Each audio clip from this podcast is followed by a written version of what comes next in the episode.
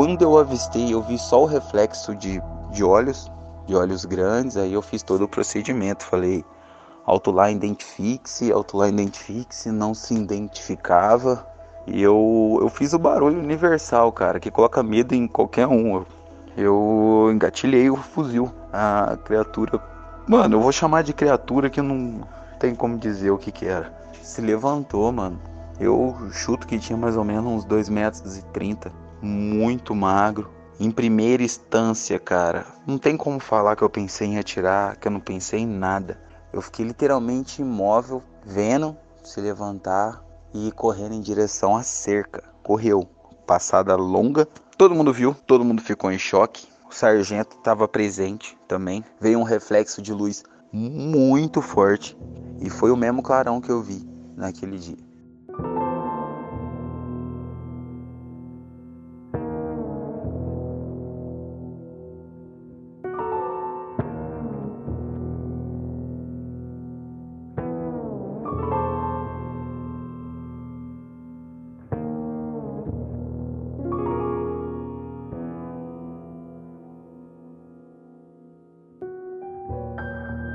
Ele vem de Minas Gerais e nos traz hoje um pouco de sua história.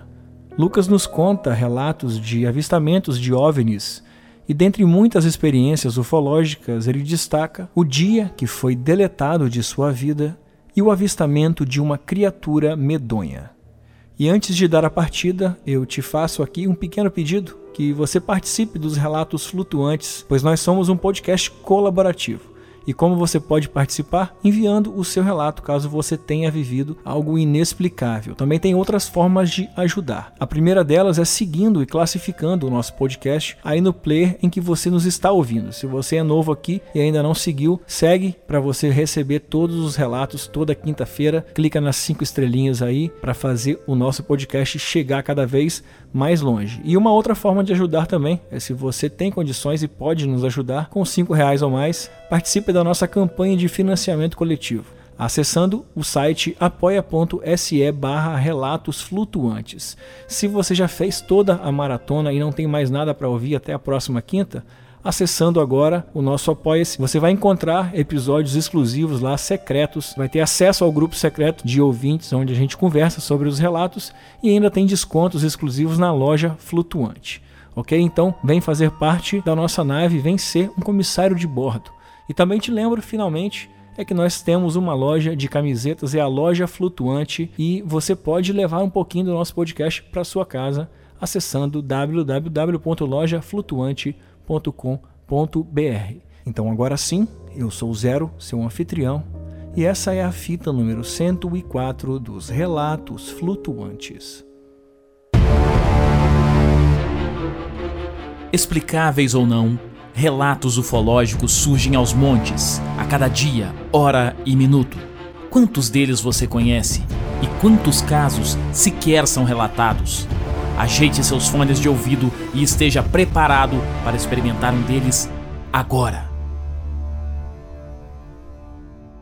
É, meu nome é Lucas, eu tenho 30 anos, sou mineiro, natural de Caxambu, Minas Gerais. E que eu vou contar pra vocês é uma história que aconteceu comigo com 12 anos. Acontece o seguinte: o... eu soltava muita pipa num bairro próximo à minha casa, que eu morava no bairro do Santa Cruz. E esse bairro próximo chamava Alvorada. O, o bairro do Alvorada é composto por um, várias montanhas, né? Na verdade é um bairro que hoje em dia tem casa, mas antes tinha bem menos quando aconteceu isso, que tem muitos anos já. E eu saí de casa, cara, exatamente 2h40 para encontrar com um amigo meu que chamava Tete. Fui soltar pipa com ele, na alvorada, né? Só que ele tava me esperando lá em cima, que ele foi mais cedo com, com um primo dele, um amigo.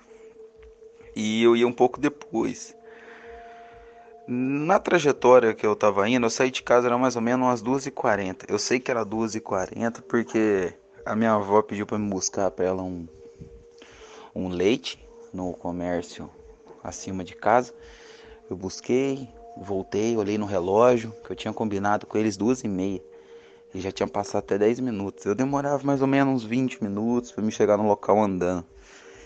Chegando no local, tem uma trilha que a gente passa por dentro de um mato fechado que dá para ver pouco a luz do sol. Depois desse mato a gente tem uma campina grande que fica ótimo para soltar pipa, que é o ponto que a gente gostava de soltar pipa. Nisso, cara, Rony, eu entrei na trilha, dei uns passos pela trilha, mais ou menos, mais ou menos uns 20 metros, é umas trilhas mais ou menos de uns 60. Eu tava praticamente vendo o final da trilha já, quando eu vi um, um clarão de luz muito forte, muito forte. Foi, cara, é, é inexplicável, mano. É um clarão de luz muito forte. E eu tava. Quem, quem solta pipa sabe que pipa tem um cabresto na frente. Eu tava com esse cabresto no, no peito e a pipa tava nas costas. E eu fechei o olho. Fechei o olho, coloquei o braço na frente, que achei uma, uma luz muito forte, me incomodou muito. E vida que segue. Foi fração de segundos. Foi literalmente, irmão, foi segundos foi a, o flash e eu continuei andando. E cheguei no final da trilha. Só que o mais interessante de tudo é que isso era um dia de domingo e quando eu cheguei na, no final da trilha não, não havia ninguém soltando pipa mais no, no local. Eu tava com a pipa do mesmo jeito, não, não sentia dor, não sentia nada. Achei muito estranho não ter ninguém soltando pipa. E cara, quando eu desci pra casa, mano, eu fiquei meio que. Meio que em, em choque, cara, por, por alguns dias. Porque aconteceu o quê? Foi complicado. Cara, eu cheguei em casa segunda-feira, irmão. Exatamente 3 horas e 22 minutos, mano. Então, o que, que eu tenho pra falar, cara? É. Mano, eu literalmente sumi por exatamente 24 horas e voltei do mesmo jeito que que eu literalmente fui. A pipa tava normal nas minhas costas, cara, a minha linha tava normal, tava cara, tava tudo certo, eu não tinha dor no corpo. Eu não tinha nada. Meu pai e minha mãe moravam em Ubatuba e no momento que aconteceu isso, é só meu avô que estava em casa. Meu avô estava com a pressão alta, ele me indagou muito, ficou até um pouco bravo comigo pelo, pelo acontecido. Eu expliquei para ele que eu não sabia e acabou que meu próprio avô não, não acreditou. Vai fazer uns anos que, eu, que ele que eu acabou falecendo, mas ele não realmente não acreditou na situação. Eu passei por por médicos, né? Expliquei a situação, também nada. Na época teve até uma equipe da, da EPTV que foi lá para falar comigo, essas coisas. Eu preferi não dar entrevista nenhuma. Fiquei mais ou menos quatro ou cinco meses sofrendo muito, muito, muito com isso que aconteceu. Foi muito complicado para mim, cara. Foi, foi realmente foda. Muita gente tirou sarro. E eu demorei anos para falar sobre isso de novo.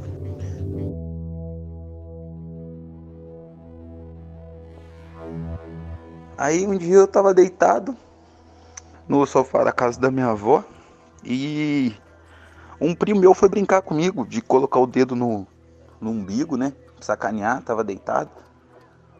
Cara, me deu uma euforia tão grande, cara, que é sem explicação. E eu fiquei com essa euforia do umbigo. Até minha esposa me sacaneia muito. Ela chega perto, ela sabe que eu me encolho. Às vezes eu fico muito agressivo por tanto disso. Eu acho que tem a ver com, com o caso que, que aconteceu comigo. Não sei dizer se eu, se eu fui abduzido ou não. Mas foi um negócio muito louco, cara, que, que me assola até hoje. Depois disso, tudo que eu olho até hoje, você olha uma planta, você olha uma estrada, você olha um carro.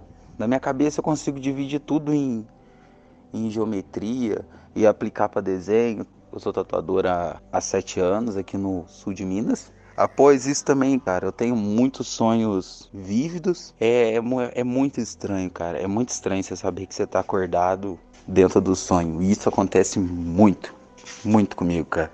Outra coisa que, que mudou muito, cara, na, na minha vida, irmão, foi. Acontece o que? Eu vou te dar um exemplo. Um dia eu tava com a minha esposa, parado numa estrada de terra, namorando, se beijando. E a gente resolveu ir embora. Quando ela resolveu ir embora, eu do nada, cara, do nada eu vi imagem na minha cabeça de duas motos, CRF, certinho, um rapaz de blusa vermelha, um rapaz de blusa preta, passando ali, naquele lugar, né? E era uma estrada de terra pequena e eu teria que manobrar onde eu tava, no meio da pista, ou eu manobrava mais para frente. Acabou que eu resolvi ir mais para frente, andei mais ou menos um quilômetro para frente, entrei numa porteira, quando eu entrei na porteira para mim dar ré, passou as duas CRF. Muitas vezes teve lugar que eu, que eu tava, que eu acabei de sair, morreu alguém. Ou lugar que eu tava, que eu acabei de sair de novo, aconteceu alguma alguma desgraça, alguma coisa. Eu não sei dizer, mas, mas toda vez que eu escuto o meu, o meu ouvido zunindo, eu literalmente eu não fico no lugar que eu tô, cara. E hoje em dia eu tenho 30 anos. Essa história aconteceu com 12. Essa primeira foi a mais. Cara, foi a que me assusta até hoje. Na verdade, as outras foi mais, mais tranquila. Acontece como? Quando eu tinha 18 anos, eu estava no exército. Eu servi a escola de sargento das armas em Três Corações. E a gente, cara, soldado tira, tira muita guarda, cara. E acaba que agora a gente fica acordado durante a madrugada, sempre olhando pro céu, estrelas, essas coisas tudo. Aí um dia eu tava tirando uma guarda no paiol, cara. Eu tava tirando guarda no paiol, do nada, era umas duas horas da manhã, começou a me dar uma angústia. Uma angústia. Tava um dia que era. Um dia não, na verdade uma noite, né? Que era duas horas da manhã, tava muito calor. E cara, e, e eu comecei a sentir aquela angústia, aquele calor, aí eu tirei a gandola, que é a parte de cima da farda, não poderia fazer isso, mas acabei tirando para ficar um pouco mais confortável, que tava muito quente. E eu escutei barulho, cara, na mais ou menos 30 metros, cara, de mim. Na que eu ficava, eu tava tirando guarda nesse dia numa Crista 2 do paiol, a gente protegia o, o aquartelamento do, do paiol e cara, esse caso foi em Três Corações, que eu tirei lá. Mas e o dia que eu tirei serviço, o, o sargento pode provar essa história. Toda a guarnição que tava junto comigo, porque todo mundo viu o que que rolou. Eu ouvi barulho no mato. Eu olhei, eu não avistei nada. Quando eu avistei, eu vi só o reflexo de, de olhos, de olhos grandes. Aí eu fiz todo o procedimento. Falei, Autolar identifique-se, autolar identifique-se, não se identificava. E cara, no momento que, que, cara, que levantou, eu tava vendo agachado, mano. Tava agachado no mato, mano, eu tava vendo só o olho. Falei autolar identifique-se, falei, cara, deve ser um bicho, deve ser um bicho. E eu, eu fiz o barulho universal, cara, que coloca medo em qualquer um. Eu engatilhei o fuzil. Shrek, Shrek. Nisso que eu engatilhei o fuzil, a criatura. Mano, eu vou chamar de criatura que não tem como dizer o que que era. Se levantou, mano. Eu chuto que tinha mais ou menos uns 2 metros e 30 de altura. Muito magro. Em primeira instância, cara. Cara, não, não tem como falar que eu pensei em atirar, que eu não pensei em nada. Eu fiquei literalmente imóvel vendo se levantar e correndo em direção à cerca. Correu, correu, passada longa no mato, correu. A gente tem um plano no exército que a gente chama de PDA, que é Plano de Defesa do Acortelamento. Eu acionei o PDA, subiram correndo, o Crista 1 subiu correndo pro Crista 2, que era o que estava mais próximo de mim. O, o que estava lá embaixo, na guarda, tirando guarda na frente do paiol, subiu para as cristas. Todo mundo que estava dormindo acordou com o PDA e subiu correndo. E esse dia, todo mundo que estava lá em cima viu essa criatura atravessar uma grade, cara. Uma grade do exército, não é uma grade comum, cara. É uma grade muito grossa, mano. Uma grade é uma, é uma grade que fecha o, o paiol, que é o. É basicamente onde guarda toda a munição que, que tem no quartel. Cara, todo mundo viu, todo mundo ficou em choque. O sargento estava presente também. Logo depois que a criatura atravessou o, o a grade do, do paiol, veio um reflexo de luz muito forte que foi muito parecido, que me ajudou a lembrar de muita coisa que tinha acontecido comigo na minha infância. E foi o mesmo clarão que eu vi naquele dia. O sargento viu, todo mundo viu. É... Sentou a gente, todo mundo de manhã, relatou para o oficial de dia o que, que tinha acontecido. Foi complicado. Mesmo estando escuro, era uma noite de lua cheia a criatura é o seguinte, cara. Quando eu vi só os olhos, é, eu pensei que poderia ser uma pessoa abaixada, porque o, o, o brilho do olho não estava refletindo nenhuma luz que eu estava jogando. É o reflexo do olho do animal na, na lua. Tem muita gente que, que caça, que está acostumada a ver isso e desde pequeno eu sou muito acostumado com o mato. Então eu sabia que podia ser um bicho, podia ser uma pessoa. Eu fiz o procedimento todo e, e cara, depois que acionei o PDA, foi um negócio muito louco, mano. É até difícil de falar. A criatura é o seguinte, ela tinha provavelmente seus dois metros e pouco, mas o mais interessante é o seguinte: a estrutura óssea, cara, parecia que era alongada, porque os músculos eram muito definidos, cara. E, e parecia que a pele era um pouco, como é que eu posso te dizer? não aquosa, mas alguma coisa que refletia muita luz. É como se fosse muito, muito brilho. É como você vê uma, um, um, um brilho no escuro da água, um brilho da lua na água, mais ou menos isso. Aí acontece o que? A pele era nesse tom, o, a parte da, da, da, da cintura e descendo para a perna até o joelho, esse osso que eu não sei se é o fêmur, era mais ou menos, mano, eu acho que de perna, cara, de perna era quase metade da, da criatura. As pernas eram muito alongadas mesmo. Essa parte grande da perna terminava no joelho. O joelho era extremamente pequeno, cara. Os pés eu não conseguia ver por causa do, do, do mato, né, cara? Aí acontece o que? A parte do pé eu não consigo ver. Mas pelo barulho que fez no mato, eu creio que seria um, um pé, um, um, um, pé grande, cara. Seria um pé bem grande, cara, pra fazer o barulho que fez no mato, que era diferente de um, de um animal pisando, que tem uma, uma pata pequena. O esquisito é que eu não conseguia, depois do joelho, afinava, cara, e não, não, não deu para ver. Eu vi se correndo no mato em direção à cerca, cara. Mas é, é foda, essa é a parte de baixo. A parte de cima, era interessante porque era um tórax normal, parecia um tórax humano, tá ligado?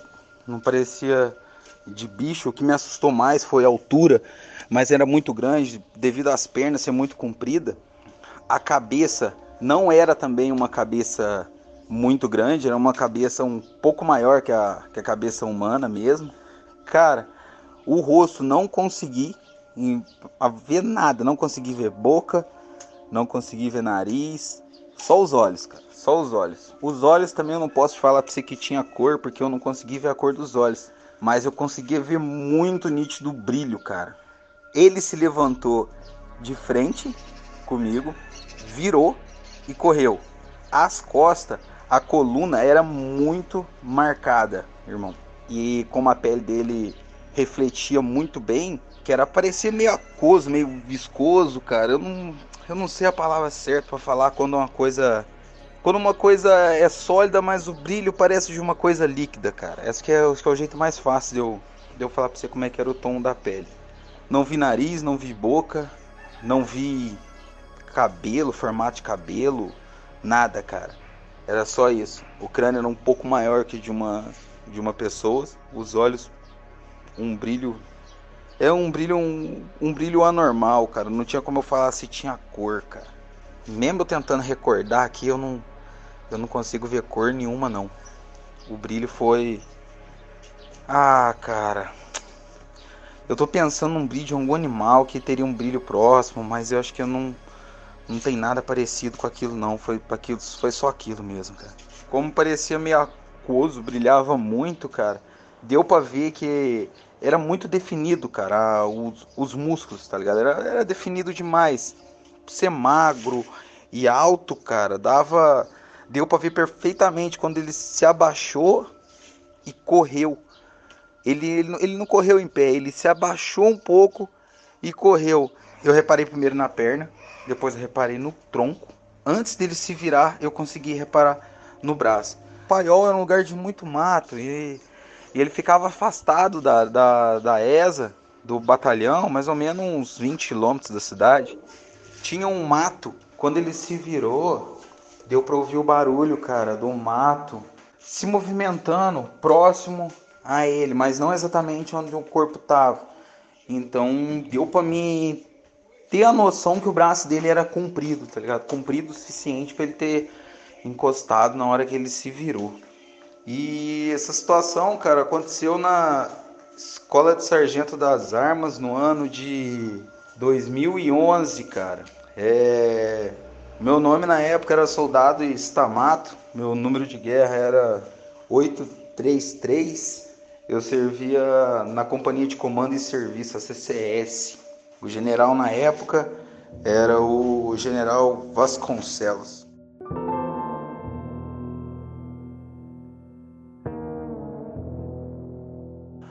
Aos 25, na cidade de São José dos Campos, eu tive a oportunidade de ver seis OVNIs no, no céu, numa noite bonita. Consegui ver seis OVNIs e eu tinha certeza que era, que era OVNI mesmo.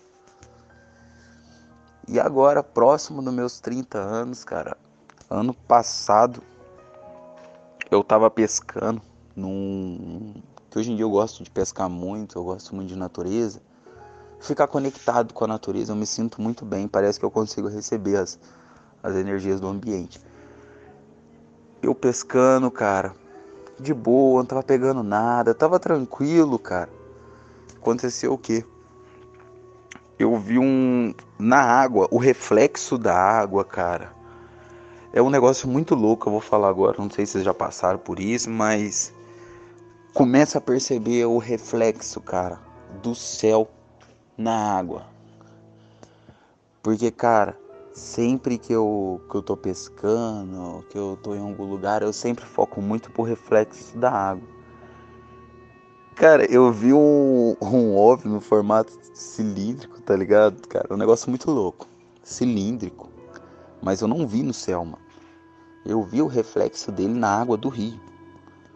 A água estava refletindo o céu. Na água eu conseguia ver o objeto se, se movendo devagar. E pela altura, pelo tamanho que estava o reflexo na água, ele estava muito baixo, cara. Muito baixo.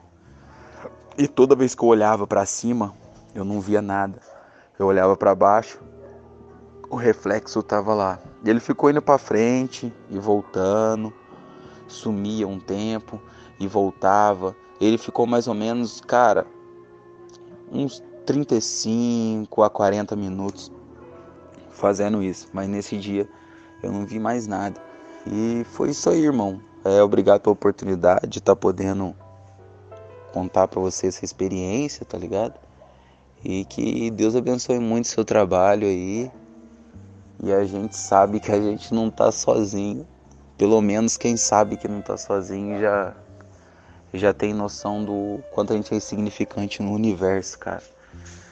Um abração, Deus abençoe muito, cara. E brigadão por ter deixado eu dar esse relato para você, meu amigo.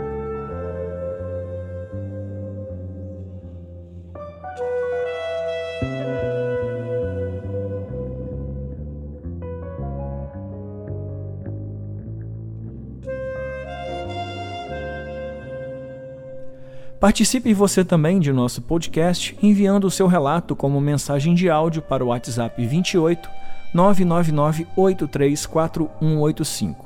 Não se importe com o tamanho nem a magnitude de sua experiência. Apenas nos envie com todos os detalhes possíveis e lembre-se, aqui nós não julgamos nem analisamos a sua história. Nos encontre também no Instagram como arroba relatosflutuantes e no Twitter como arroba rflutuantes. Por aqui encerramos a transmissão e até a semana que vem. Aperte bem o cinto e não se esqueça: nós somos uma nave.